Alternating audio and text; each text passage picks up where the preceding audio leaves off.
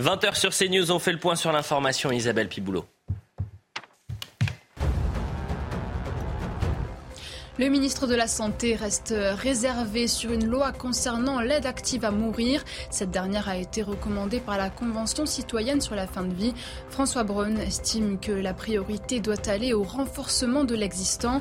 Pour lui, l'aide active à mourir ne doit pas s'imposer comme une obligation aux médecins. Emmanuel Macron a annoncé un projet de loi d'ici la fin de l'été. Ce drame au large des côtes tunisiennes, au nord de Sfax, deux naufrages d'embarcations de migrants sont survenus. L'un ce matin, faisant au moins quatre morts et trois disparus. 36 personnes ont pu être sauvées. Hier après-midi, une autre embarcation a coulé après avoir quitté le littoral. Seules 17 personnes ont été secourues. 20 migrants sont toujours portés disparus. Tous originaires d'Afrique subsaharienne, une enquête a été ouverte. Et puis un mot de rugby. Le Stade toulousain s'est qualifié pour les demi-finales de la Champions Cup après une victoire nette face à l'équipe sud-africaine des Sharks. Score final 54 à 20. Les Toulousains iront à Dublin le 28 avril. Ils disputeront leur cinquième demi-finale consécutive dans cette compétition contre la province irlandaise du Leinster. Ouais, ouais. Non, ça s'appelle. Voilà pour le point sur l'information Mathieu Bock, côté top départ, ravi de vous retrouver, euh, cher Mathieu. Arthur de Vatrigan est avec nous, directeur de la rédaction de l'Incorrect. À la une de l'Incorrect euh, cette semaine, immigration, le naufrage français. Et puis, euh, c'est une émission un peu spéciale et c'est pour ça que vous êtes déjà avec nous. Damien Leguet, vous êtes philosophe, auteur de Quand l'euthanasie sera là. Alors pourquoi c'est une émission un peu spéciale? Et parce qu'elle est un peu plus courte, car à 20h45, suivez en direct sur CNews la veillée de Pâques à la basilique Notre-Dame de Fourvière Lyon avec Émeric Pourbet. Il n'y aura pas de sommaire donc, et on part directement sur votre édito, cher Mathieu Boccoté, et vous voulez parler de la question des drag queens à l'école qui passionnent outre-Atlantique et qui commencent à, pénétrer peu à peu, peu la société française. La scène est toujours la même, vous avez des drag queens qui s'invitent ou sont invités dans les écoles pour faire la lecture des contes à des enfants, souvent de moins de 10 ans, ces enfants. Et c'est sur cette polémique et ces prochains échos euh, en France que vous souhaitez vous pencher pour votre première édito, Mathieu. Oui, alors, euh, parce qu'il arrive quelquefois, il faut suivre avec intérêt ce qui se passe de l'autre côté de l'Atlantique, parce que, pas inévitablement, mais généralement, ça a tendance à traverser l'Atlantique et à frapper la France. Et chaque fois, la France se croit d'abord immunisée, et ensuite, elle constate qu'elle l'était un peu moins qu'elle ne le souhaitait. Alors, de quoi parlons-nous ici? C'est la querelle des drag queens en Amérique du Nord, mais drag queens par rapport aux enfants. Je m'explique pour ceux qui ne seraient pas familiers avec cette formule.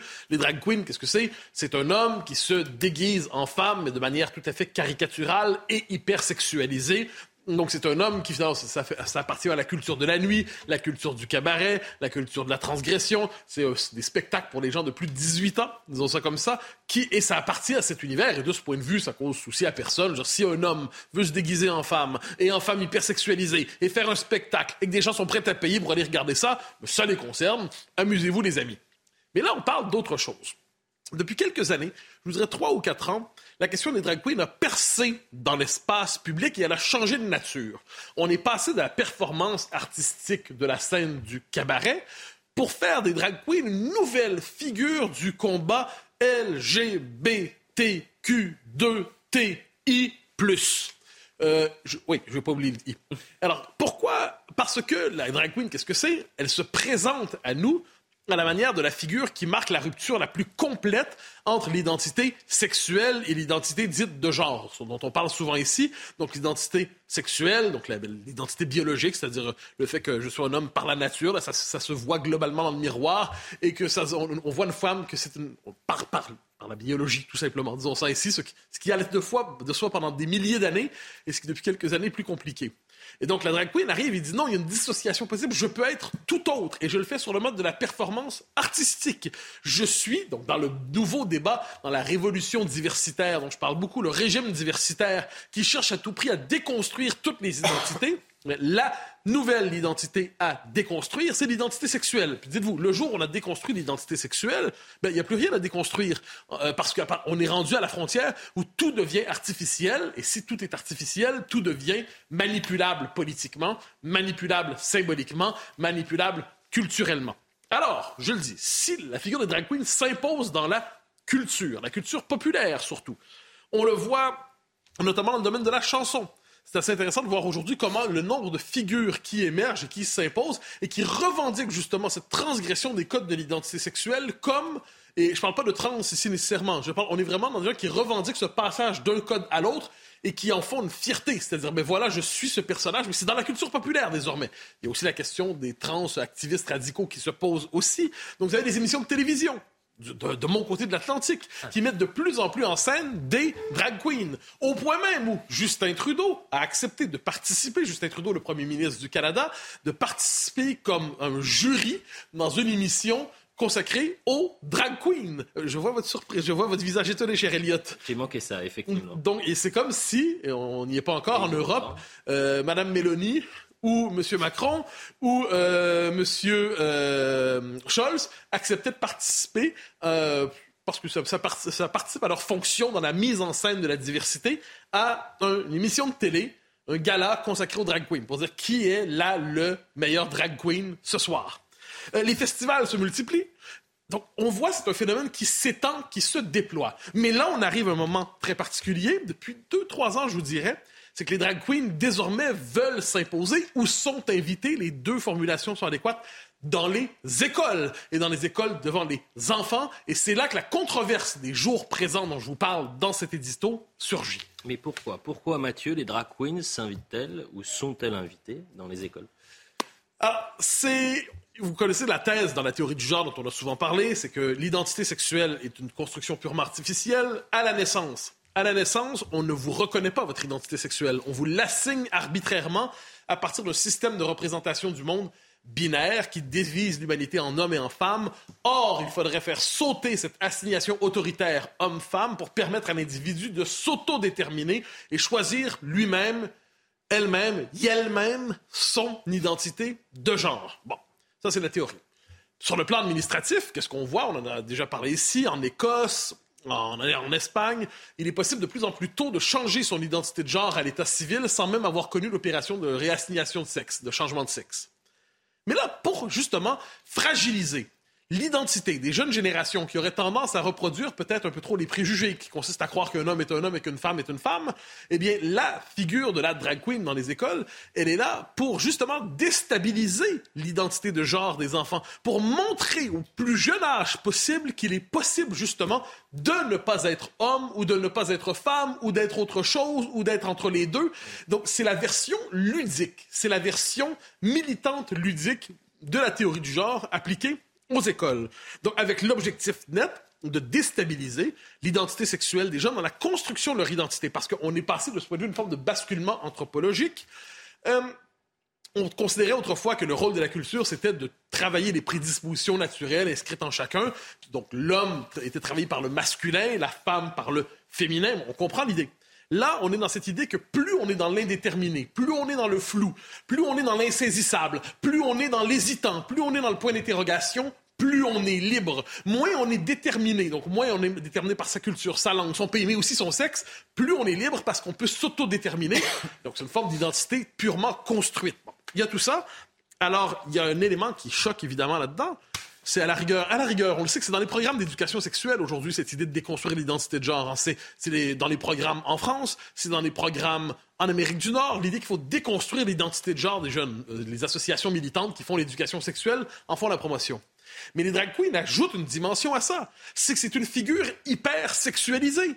Et là, on, quitte le domaine de la théorie, c'est que c'est une figure hyper sexualisée. Et là, on peut se demander s'il est normal que les enfants de 10 ans, de 9 ans, de 8 ans, de 7 ans, de 11, en fait, la liste des enfants en bas âge quand même, soient placés au nom de la lutte pour la diversité devant des figures hyper sexualisées, quelles qu'elles soient. C'est poser cette question-là, c'est pas de l'homophobie ou de la transphobie, c'est simplement est-ce qu'il est normal dans la formation psychique d'un jeune homme, d'une jeune femme, d'être placé dès 10 ans devant cette version caricaturale, gros, euh, sur le mode de la caricature grossière de l'homme qui devient femme? Est-ce que c'est normal? Et euh, ou est-ce qu'on peut pas dire que dans la formation d'un enfant, ça devrait arriver plus tard, ces questions-là? Et c'est là, c'est là que les tensions arrivent.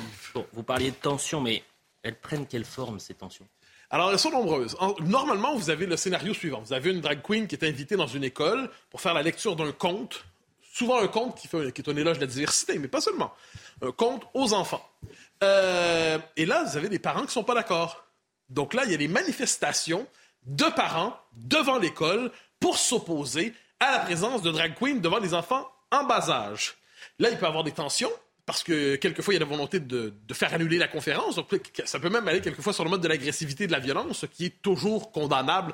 Prenons la peine de le rappeler s'il le faut. Donc, on a des parents qui disent, mais on n'accepte pas. Laissez les enfants tranquilles. Laissez les enfants tranquilles. Fichez-leur la paix. Ils se poseront ces questions-là quand l'âge sera venu. Mais est-ce qu'on peut éviter de chercher à endoctriner les enfants d'une manière ou de l'autre? Comme je dis, il y a des réactions pacifiques et des réactions plus hmm. violentes. Ça vaut la peine de faire la distinction. Le milieu médiatique. Ah, le milieu médiatique. Toujours aussi sage, toujours aussi fin. Comment traite-t-il cette opposition à la présence des drag queens à l'école comme la nouvelle marque distinctive de l'extrême droite? Eh bien oui, désormais, pour être d'extrême droite, on le voit en Amérique du Nord, si vous vous opposez à la présence des drag queens dans la lecture de contes pour enfants à 10 ans, vous êtes d'extrême droite, vous êtes le porteur de la haine, vous êtes le porteur de la haine de la diversité, au point où, en Ontario, en Ontario, c'est la province juste à l'ouest du Québec au Canada, une députée du NPD, le parti euh, de gauche radicale, a proposé une loi pour interdire les propos anti-drag queen, qu'ils appellent propos haineux, dans un périmètre en particulier, par exemple quand il y a une lecture de compte, et là, vous n'auriez plus le droit, vous n'auriez plus le droit de faire des critiques de, de l'idéologie transradicale, vous n'auriez plus le droit de reprendre probablement les propos, si je peux me permettre, de euh, euh J.K. Rowling sur l'identité de sexe, l'identité de genre, et si vous décidez de parler nécessairement, vous, vous serez jugé au criminel, et vous pourriez avoir une amende jusqu'à 25 000 dollars d'amende pour avoir critiqué la pré-représentation de ce spectacle de drag queen d'hommes qui sont grimés de manière hypersexualisée devant les enfants. Donc, c'est une logique, le point culminant de cette révolution diversitaire dans la question de la représentation de, l'identité de genre, désormais, c'est l'idée qu'il faut pénaliser les discours qui n'embrassent pas, qui ne célèbrent pas, qui n'applaudissent pas cette révolution. Je me suis dit qu'il n'était pas inutile d'en parler à nos téléspectateurs, de leur dire que ce débat, qui est très, très vif en Amérique du Nord, s'en vient en France. Arthur de Vatrigan, je me tourne vers vous. Parfois, euh, euh, les thématiques, on se dit ce qui se passe aux États-Unis ou euh, au Canada, au Québec, que sais-je, ça n'arrivera jamais en France. Donc là, est-ce que c'est une situation qui vous préoccupe? Mais ça arrive en France, en fait. C'est déjà le cas en France. honnêtement, si vous êtes un enfant aujourd'hui, il faut s'accrocher pour comprendre le monde dans lequel vous vivez. Parce qu'on vous inocule tellement d'idéologies et tellement de propos contradictoires que même avec un GPS progressiste, LGBTQ, tout ce que vous voulez, ça ne fonctionnerait pas. Alors déjà, la théorie du genre, donc qui n'existe pas, aujourd'hui, elle est sponsorisée avec notre dimanche. Il y a eu euh, les manuels scolaires, évidemment, à l'école. Euh, il y a plein d'exemples. Vous avez les lobbies LGBT qui se pointent pour, euh, au nom de lutte contre de phobie, déconstruire des constructions sociales. Qu'importe que votre enfant ne sache pas lire ni compter, il sortira avec un master de discrimination en CP, c'est le principal. Le reste, on s'en fout.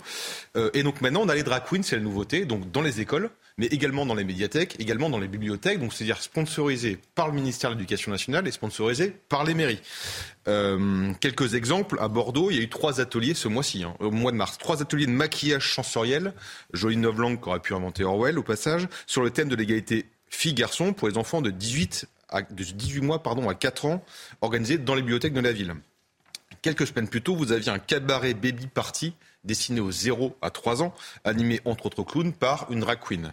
À Toulouse, vous avez eu un atelier animé par des drag queens au sein d'une médiathèque destinée à des enfants de 3 à 5 ans. L'extrême droite Reconquête euh, est venue à crier. Résultat, le maire a dit non, on va faire ça qu'aux adultes. L'extrême droite le fait, je le mets évidemment, toute l'ironie, vous imaginez. On a bien compris. Euh, et donc on se dit, qu'est-ce que pense le ministre de tout ça, Papendia, de l'Éducation nationale De toute façon, dès que vous l'entendez depuis qu'il est en poste, la seule chose qu'il a, le mot, le, seul mot qu'il a à la bouche, c'est éducation sexuelle. Le reste, il s'en fout.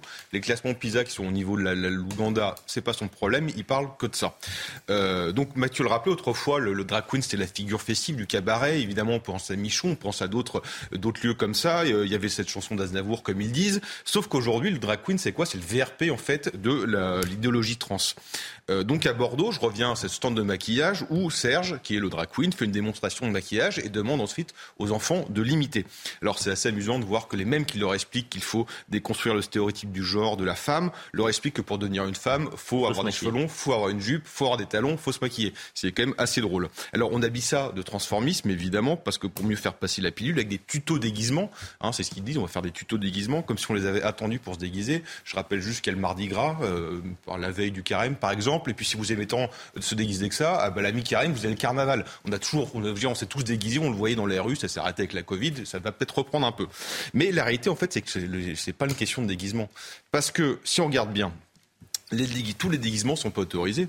Euh, tous les mêmes qui font l'apologie du drag queen, eh ben, ce sont les mêmes qui vous, interdisent le blackface et le yellowface, par exemple, dont Papendiaï, qui avait écrit le livre blanc à l'opéra. Le livre blanc à l'opéra, il avait expliqué que Othello ou Madame Butterfly, il fallait arrêter avec les maquillages, c'était raciste. Donc vous la jouez, c'est un noir qui doit jouer Othello ou une personne de couleur jaune qui doit jouer Butterfly. Donc là, le, le, le, le travestissement, le déguisement, là, c'est raciste, c'est pas bien. Parce que la réalité, c'est que le drag queen, c'est euh, en fait l'idéologie l'incarnation parfaite de la postmodernité, c'est-à-dire que l'homme qui fait uniquement ce qu'il veut, débarrassé de toute contrainte qu'ils n'ont choisie, y compris celles qui s'imposaient à nous jadis, comme par exemple qu'on pensait indépassables, qui sont les conditions juste euh, naturelles, ça brouille toutes les catégories, ça brouille toutes les normes. Ok, sauf que là, on s'attaque aux enfants. Et les enfants est un être qui est en, construction, qui a besoin de normes, qui a besoin de murs sur lesquels rebondir pour se construire. C'est la base de tout, on le sait depuis 3000 ans. Et l'éducation, justement, c'est poser des limites, c'est des schémas, donc des normes pour avancer et devenir adulte. Et là, qu'est-ce qu'ils font? C'est tout l'inverse. Donc on appelle ça juste un rap d'enfant, un vol de jeunesse et une destruction de l'homme, tout simplement. Merci Arthur pour euh, cette précision. Euh, pas de second édito et on passe tout de suite euh, à, l'interview, l'entretien avec l'invité. Je le rappelle, Damien Leguet, merci d'être avec nous. Vous êtes philosophe, vous êtes auteur de Quand l'euthanasie sera là pas bien sûr question de fin de vie. Euh, Mathieu Bocoté, pourquoi vous avez décidé d'inviter euh, ce samedi Damien Leguet? Eh bien, la question de l'euthanasie est au cœur de l'actualité, c'est le moins qu'on puisse dire. Elle se présente à nous. Et voilà pourquoi je poserai tout simplement la question suivante avec Damien Leguet en guise d'introduction. Damien Leguet, bonsoir. Bonsoir. Est-ce que l'euthanasie est là? Enfin, l'euthanasie n'est pas loin. Voilà, ça c'est sûr que tout est fait pour que l'euthanasie arrive.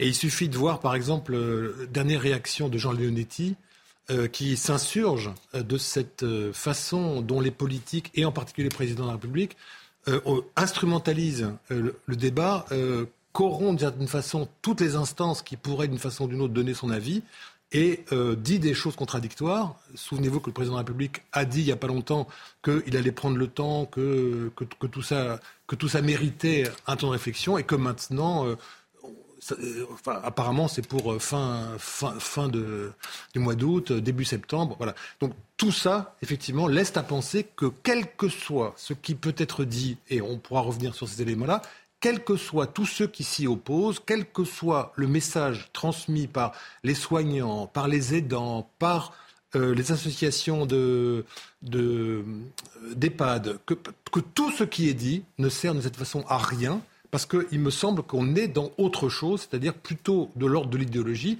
et c'est pour ça que je me permettrai de rebondir sur ce que vous avez dit tous les deux. Il y a quelque chose qui est une forme de postmodernité de la, de la, maîtrise de tout. Et cette maîtrise de tout va jusqu'à considérer que la nature, donc la mort, est quelque chose de discriminatoire. Donc il faut s'y opposer et donc reprendre la main sur euh, la mort. Alors, cette question traverse toutes les sociétés occidentales. Et pour l'instant, pour l'instant, la France avait, pour différentes raisons, tendait à être moins, euh, moins pressée, moins ardente, plus patiente dans sa gestion de l'euthanasie. Pourtant, on a l'impression qu'une digue est peut-être en train de céder. Comment expliquez-vous que la digue cède maintenant?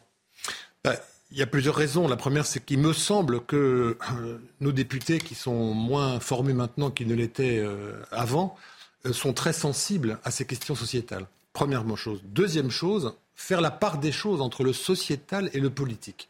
Ça, c'est une, une, différence qui n'a pas l'air euh, d'être très présente dans les débats actuels. Troisièmement, on est toujours dans une pression médiatique extrêmement forte.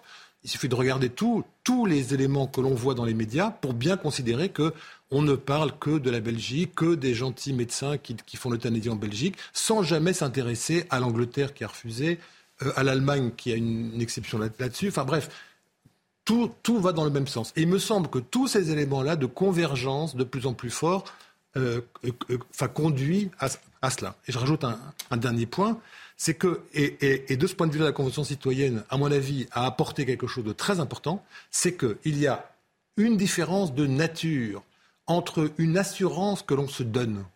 On se dit, oui, bah, pourquoi refuser l'euthanasie? Pourquoi. Entre l'assurance que l'on se donne quand on sera dans ces situations-là et euh, la mise en œuvre de cette euthanasie. Qui, comment, de quoi, de quelle façon, euh, sous quelle forme. Voilà. Et ce, hiatus-là, qui est un hiatus politique, fait que les Français sont massivement pour, mais pour le principe. Et qu'après, euh, quand ils sont confrontés à ces situations-là, ils sont dubitatifs, ils, réfléchissent et dans 95% des cas, refuserait cette situation-là. Nous reviendrons justement à la fois sur la Convention et sur la complexité de cette question. Mais sur l'exemple belge, un instant. Euh, vous avez parlé de la, mise en valeur de l'exemple belge depuis longtemps, mais c'est aussi le contre-exemple pour plusieurs. Euh, je me permets de donner un exemple d'outre-Atlantique. Quand le, le, suicide assisté a été accepté chez nous, l'aide médicale à mourir. Au début, c'était pour des cas très réservés, très limités. On disait qu'il y, y, aurait des balises très fermes qui feraient en sorte que la, ça ne se généraliserait pas. Au bout de quelques semaines, déjà, il y avait des appels à la généralisation du droit au suicide assisté. En Belgique, qui est le laboratoire où cette chose-là est poussée le plus loin probablement, euh, on pose la question aujourd'hui du suicide assisté des mineurs. On pose la question du suicide assisté en cas de troubles de, santé mentale, de dépression. Donc, est-ce que la Belgique pourrait pas être aussi le contre-modèle? Mais contrairement à ce que vous, croyez, ces, digues ont déjà sauté. Les mineurs sont déjà acceptés. Euh, Chantilly de Corte, il y a effectivement l'année dernière, qui a 23 ans, qui avait 23 ans, a été éligible euh, à l'euthanasie, qui avait des troubles de, la personnalité, des, troubles psychiques, pour des raisons X ou Y, ce qui a ulcéré beaucoup de, psychiatres euh, en Belgique et partout dans le monde, considérant qu'il puisse y avoir quelque chose qui ne pourra jamais se soigner. C'est ça l'idée que des maladies psychiques peuvent jamais se soigner et que donc on peut en passer pour une gamine de 23 ans jusque-là, c'est quelque chose d'absolument étonnant. Alors, je me permets de rebondir sur ce que vous disiez, vous avez absolument raison. La Belgique, c'est un modèle, mais un modèle contre modèle. C'est-à-dire que, qu'est-ce qu'on a constaté Depuis 20 ans, vous l'avez dit, à la fois on a étendu les droits, d'une part. Deuxièmement, la Cour européenne des droits de l'homme a condamné la Belgique en septembre dernier considérant que, un, il n'y a pas de contrôle, que deux, ceux-là même qui font le contrôle sont ceux-là même qui sont favorables à l'euthanasie, que troisièmement, depuis 20 ans, il n'y a pas eu un seul cas, un seul cas, euh, de, médecins qui auraient été d'une façon ou d'une autre sanctionnés. Quatrièmement, que, euh, que, tous les critères qui, qui sont là euh, sont étendus de plus en plus. Et dernier point, qui est à mon avis le plus, le plus significatif, c'est que cette Belgique a maintenant à une extension à la fois du nombre d'euthanasies et à la fois de, de ce modèle, de ce rayonnement du modèle belge, comme si c'était l'alpha et l'oméga, la mecque de l'euthanasie qu'il fallait vénérer et, qu'il fallait aller voir comme si, comme si tout, tout, le magnifique était là. Ils ont été condamnés, c'est sans contrôle. nous savons très bien qu'il y a 30% ou 40% d'euthanasie qui ne sont pas déclarées, parce que comme c'est à domicile, c'est déclaratif, donc euh, ça rentre, ça rentre pas. Donc on, est dans quelque chose qui est vraiment un effet boule de neige de l'euthanasie. Et, euh, les, Pays-Bas, c'est pareil. Le Canada, depuis peu de temps, le Canada, euh, les euthanasies en 5-6 ans ont été multipliées par 10. Donc on est dans quelque chose qui, à la fois, et c'est ça le problème, ce qui à la fois est une bonne idée, voyez, une bonne sécurité, on se dit, bah, tiens, c'est, pourquoi pas et en même temps, quand on voit comment les choses se passent, l'extension à l'infini des droits, il y a un effet boule de neige de l'euthanasie qui fait que toutes les barrières, et c'est ça qu'il faut retenir, toutes les barrières que l'on pourrait mettre et que l'on a mis en Belgique, que l'on a mis au Canada, que l'on a mis ailleurs, toutes les barrières que l'on pourrait mettre, toutes les exceptions d'euthanasie qu'on pourrait mettre, sauteront. Ce n'est pas une, une prédiction, ce n'est pas une peur que je voudrais vous, vous apporter. C'est une évidence qui est constatée dans tous les autres pays. Ça va sauter. Donc tous ceux qui sont pour j'en connais beaucoup, qui sont pour en disant mais on va faire, un, comme dit le président de la République, un modèle français, un modèle français en, ayant des critères particuliers de limitation. Tout ça, excusez-moi, mais c'est une illusion, c'est de la poudre aux yeux. On sait très bien que dans les mois, dans les années, ça va euh, étendre à l'infini comme tous les autres pays, parce que la démocratie est là la démocratie, l'égalité des droits, la lutte contre, la discrimination, tout ça c'est discriminatoire et donc tout ça va sauter.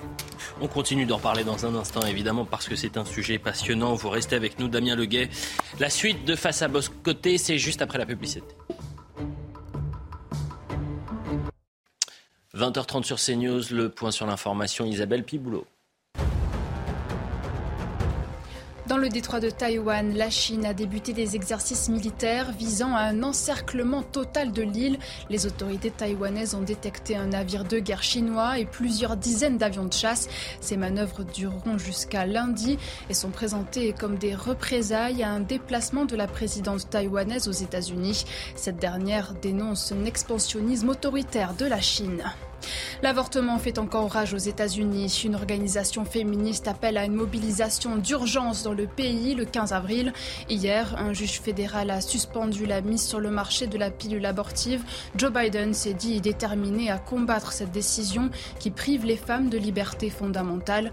Le ministère de la Justice a déjà annoncé faire appel de cette suspension. Et puis un mot de cyclisme, consécration pour Alison Jackson qui remporte la troisième édition de Paris-Roubaix Femmes. La Canadienne de 34 ans a créé la surprise en réglant au sprint un groupe de six coureuses sur le vélodrome de Roubaix. Les deux Françaises, Eugénie Duval et Marion Boras, ont-elles terminé quatrième et cinquième? Demain, place aux hommes pour la 120e édition de Paris-Roubaix masculin. La deuxième partie de Face à beau côtés, toujours avec euh, Mathieu bien sûr, Arthur, on est également avec Damien Leguet, philosophe, auteur de Quand l'euthanasie sera là. Je le dis aux téléspectateurs, la deuxième partie est un peu réduite, car à 20h45, suivez en direct sur CNews la veillée de Pâques à la basilique Notre-Dame de Fourvière à Lyon, présentée par Émeric Pourbet. On reprend l'entretien. Mathieu, c'est à vous. Et la question, la première question est pour, euh, pour Arthur. Alors là, il y a donc la commission euh, sur la fin de vie, 184 euh, citoyens tirés au sort, qui a rendu ses conclusions. Que pensez-vous du principe Est-ce que cette commission était si neutre que ça alors, plusieurs choses. La première, c'est que, par exemple, euh, M. Bellamy a bien mis en évidence tout récemment qu'il y avait quelque chose, comme je l'avais dit déjà dans le Figaro, quelque chose qui est cousu de fil blanc dans cette, convention. on voit bien que la question qui était posée par le Premier ministre, était la suivante. Est-ce que vous pensez que la loi actuelle est de nature à euh, concerner tous les cas ou, si tel n'est pas le cas, est-ce qu'il faut changer la loi? Évidemment, à une question comme celle-là, considérant que la loi serait faite pour les cas particuliers et non pas pour les cas généraux, on ne peut répondre que par la négative et donc de considérer qu'il faut changer la loi. Il faut reconnaître un courage quand même cette convention citoyenne, c'est de dire qu'effectivement, euh, il importe de se de, mettre en avant les besoins que nous avons, et c'est une grande partie de leur rapport, relatif aux soins palliatifs. La question n'aurait été pas posée, rien n'a été fait pour qu'ils découvrent cela. Euh, euh, L'ASFAP a proposé que tous les, tous, les, tous les citoyens puissent aller voir des unités de soins palliatifs. Euh, certains l'ont fait, d'autres ne l'ont pas fait. Donc il y a quelque chose qui, effectivement, voilà, ça c'est le courage qu'on peut le reconnaître. Mais il n'empêche que la Convention citoyenne a, est en plein dans ce hiatus entre 75% ou 80% pour l'euthanasie, et puis les 17-19 scénarios possibles pour savoir comment on fait, comment on ne fait pas. Et donc cet écart-là, à mon avis, est à prendre en considération. Alors, la question de l'euthanasie se pose à travers, on pourrait dire, deux pôles. D'un côté, où à tout le monde le souci d'assister. J'élargis jusque-là c'est la question de l'exception. C'est-à-dire, euh, ainsi présenté, c'est souvent, vous avez des gens qui ont, je pas, 94 ans, qui sont condamnés à mourir dans les prochaines semaines, qui ont des souffrances extrêmes, et dès lors, voulez-vous vraiment les condamner à tenir les dernières semaines de leur vie dans cette souffrance extrême, ou est-ce que vous voulez leur donner le droit de quitter paisiblement ce monde? Formulation 1. Mais à l'autre pôle, qui est peut-être moins enchanté, euh, il y a la diffusion de la normalisation d'une culture du suicide assisté. C'est-à-dire, euh, ben, Papy a 74 ans, euh, il commence à être un peu lourd, franchement, et il y a un peu d'argent par ailleurs. Et ce serait peut-être plus simple pour lui d'en finir. Pourquoi, Papy, tu décides de t'acharner à ce point? On t'a aimé, on t'aime encore, mais la meilleure manière de nous aimer, est-ce que ce ne serait pas de te délivrer, de nous délivrer de ton fardeau? Et ça, c'est ce qu'on pourrait appeler une culture du suicide assisté, avec une pression qui viendrait et à partir de là, du milieu médical, mais aussi de certains lieux d'assurance et tout ça, est-ce qu'il n'y a pas, à travers ça, est-ce qu'on passe pas d'une situation, donc l'euthanasie enchantée, le suicide assisté enchanté, à la banalisation d'une culture du suicide assisté? Là, vous avez raison, c'est que contrairement à ce que dit par exemple Raphaël Enthoven, une liberté qui est donnée, euh, elle est contagieuse. Elle concerne tout le monde, même si elle s'appliquerait uniquement à quelques pourcentages de la population. Alors, l'effet de domino, l'effet de répercussion, l'effet de, de ce qui est dit, si vous voulez. D'une part, ça concerne 800 000 soignants qui ont dit non, nous, on ne veut pas. Nous, ça ne passera pas par nous. Le soin est le soin. La mort, ce n'est pas nous. On ne donnera pas la mort. Ça concerne 10 000 euh, bénévoles. Ça concerne aussi tout récemment, je ne sais pas si vous l'avez vu, l'association des directeurs des, des EHPAD qui disent on ne comprend pas ce débat qui serait de nature, d'une part, à valider l'idée qu'il n'y aurait pas de plan massif pour, euh, pour, les, pour, le, pour, le grand âge, Et le message que vous envoyez, c'est de dire effectivement, euh, bah, à un moment donné, il faut choisir euh, quelque chose. Si on, si on ne vous soutient pas, si on, si on ne finance pas le, grand âge, à ce moment-là, bah, il y a une solution, c'est celle qu'on vous propose, qui est l'euthanasie. Mais est-ce qu'on n'est pas un peu dans ce mode disparaissez pour le bien de vos proches? Alors, alors, dernier point, vous avez absolument raison, c'est qu'il y a quelque chose qui rejoint, c'est ça qui est compliqué, c'est que les personnes qui sont disons, en fin de vie ou dans des situations de souffrance, sont par définition euh, dans des situations où ils considèrent qu'ils sont en trop, où ils considèrent ce qui est normal, une forme d'indignité personnelle par rapport à la situation qu'ils connaissent et par rapport à leurs proches. Donc dire, mais vous avez raison, vous avez raison, vous vous sentez indigne, mais vous l'êtes. On va vous trouver une solution. Évidemment, c'est un effet de, contagion qui, est tout à fait, évident.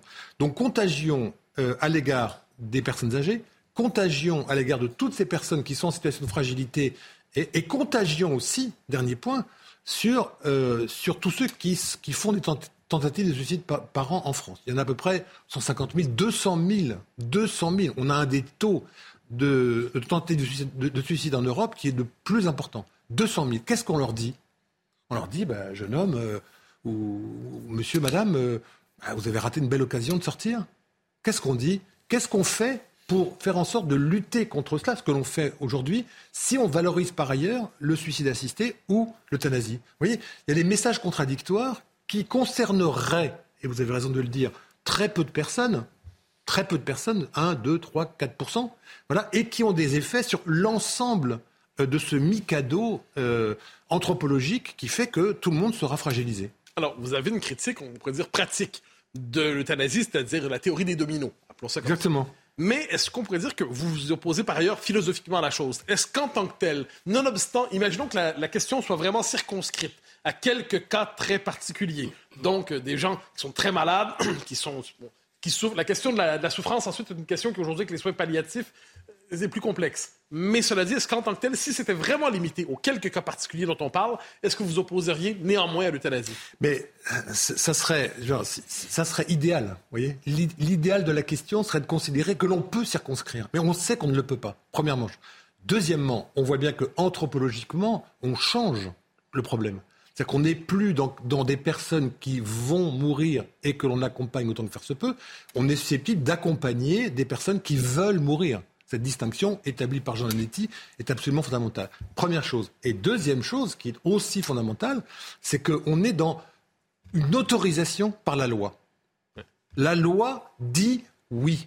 Vous voyez Que quelque chose se fasse en deçà de l'interdit, c'est une chose. Ça, c'est toujours plus. Qu'on appelle la fameuse zone grise La fameuse zone grise. Ça existe, ça a toujours existé. C'est bon, c'est une chose. Voilà. Mais dire que, comme le dit par exemple Comte Sponville, que le suicide, le suicide assisté, l'euthanasie rentrerait dans un droit de l'homme, on se dit, mais là on, là, on passe à complètement autre chose. Et cette autre chose suppose effectivement qu'on n'est pas contre la mort pour accompagner autant que faire se peut, on est dans quelque chose. Et ce que je dis sur la loi, c'est très tocquevillien, c'est très politique. C'est-à-dire que Tocqueville nous explique qu'à partir du moment où nous sommes en régime démocratique, donc d'égalité, s'exerce une forme de tyrannie de la majorité, au sens où ce que dit la loi, ce que dit la majorité, est non seulement licite, mais souhaité. Et que donc, nous ne pouvons pas, nous dit déjà Tocqueville euh, il y a déjà longtemps, mais qui s'applique aujourd'hui, nous ne pouvons pas nous y opposer. La morale individuelle ne peut plus s'opposer à ce que la morale collective souhaite. Nous n'avons plus les moyens, nous n'avons plus le bouclier moral suffisant pour s'opposer à cela. Donc il y a un effet de contagion, de perversion euh, des, esprits et donc de consentement, une forme de consentement qui va de soi, surtout quand on est faible, surtout quand on est affaibli et surtout quand on se sent soi-même en trop. Je vous pose une question, ensuite je passe la parole à Arthur de Vatrigan. Euh, vous avez parlé des droits de l'homme. Est-ce qu'on peut dire que dans l'anthropologie qui est la nôtre aujourd'hui, qui est une anthropologie de l'auto-engendrement, je le disais plus tôt, on, cherche, on veut choisir son propre sexe, euh, si possible, donc on, voudrait presque choisir sa naissance, quitte à renaître justement dans le monde technologique qui est le nôtre, qui est le fantasme d'une renaissance délivrée de la filiation. Est-ce que le point d'aboutissement de ce fantasme de l'auto-engendrement, c'est pas aussi le droit à l'auto-anéantissement comme droit qui vient euh, être le point, le droit qui qui chapeaute l'ensemble des, autres droits de l'homme. Chantal Delsa dit une chose magnifique là-dessus, enfin magnifique ou, affreuse. Elle dit euh, si jamais cette loi venait euh, à se, réaliser, ça serait comme une marche des fiertés contre euh, le tragique.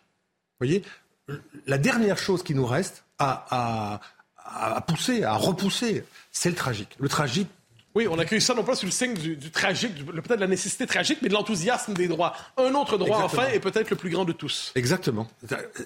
La dernière chose qui reste, après avoir euh, le corps, le sexe, tout ce que vous voulez, la dernière chose qui reste, c'est la mort. Voilà. La mort est ce qui maintenant est non pas ce que l'on subit comme une discrimination, mais ce, vers quoi on va, euh, sinon de gaieté de cœur, parce que personne n'y a jamais été de gaieté de cœur, mais au moins en choisissant le moment, l'opportunité. Et ça pose un autre problème qui est plus important que cela.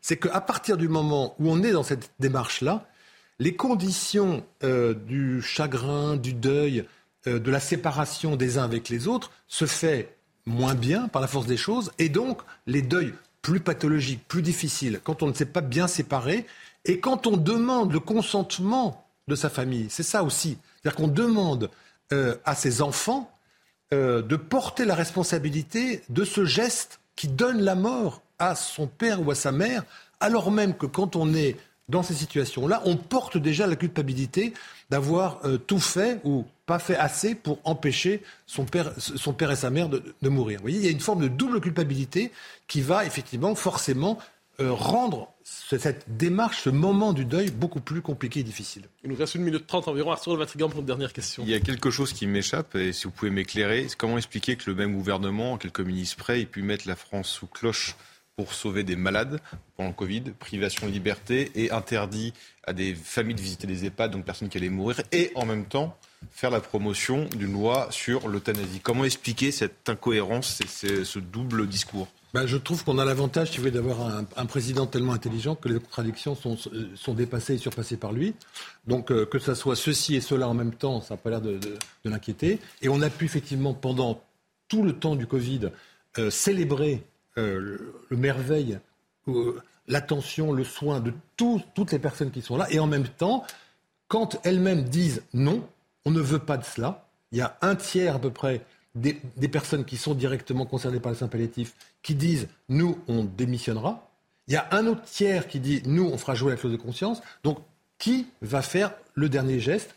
Et donc, il y a quelque chose, et ça, j'insistais là-dessus, il y a une forme de mépris de classe à l'égard de tout ce peuple des soignants qui sont euh, des grands professeurs, des médecins, mais aussi beaucoup des petites mains euh, qui se donnent corps et âme euh, hmm. pour cette cause-là et qu'on est en train de, mépriser.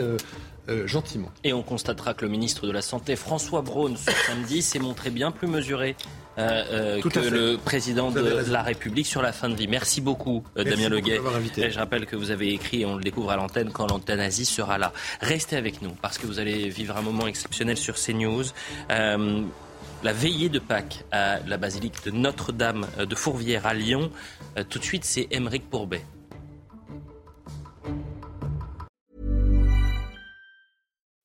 Spring, is that you? Warmer temps mean new Allbirds styles. Meet the Super Light Collection, the lightest ever shoes from Allbirds, now in fresh colors. These must have travel shoes have a lighter than air feel and barely their fit that made them the most packable shoes ever. That means more comfort and less baggage. Try the super light tree runner with a cushy foam midsole and breathable eucalyptus fiber upper. Plus, they're comfy right out of the box. So, what can you do in a super light shoe? What can't you do is the better question. And because they're super packable, the real question is where are you taking them? Experience how Allbirds redefines comfort. Visit allbirds.com and use code SUPER24 for a free pair of socks with a purchase of $48 or more. That's A L L B I R D S.com. Code SUPER24.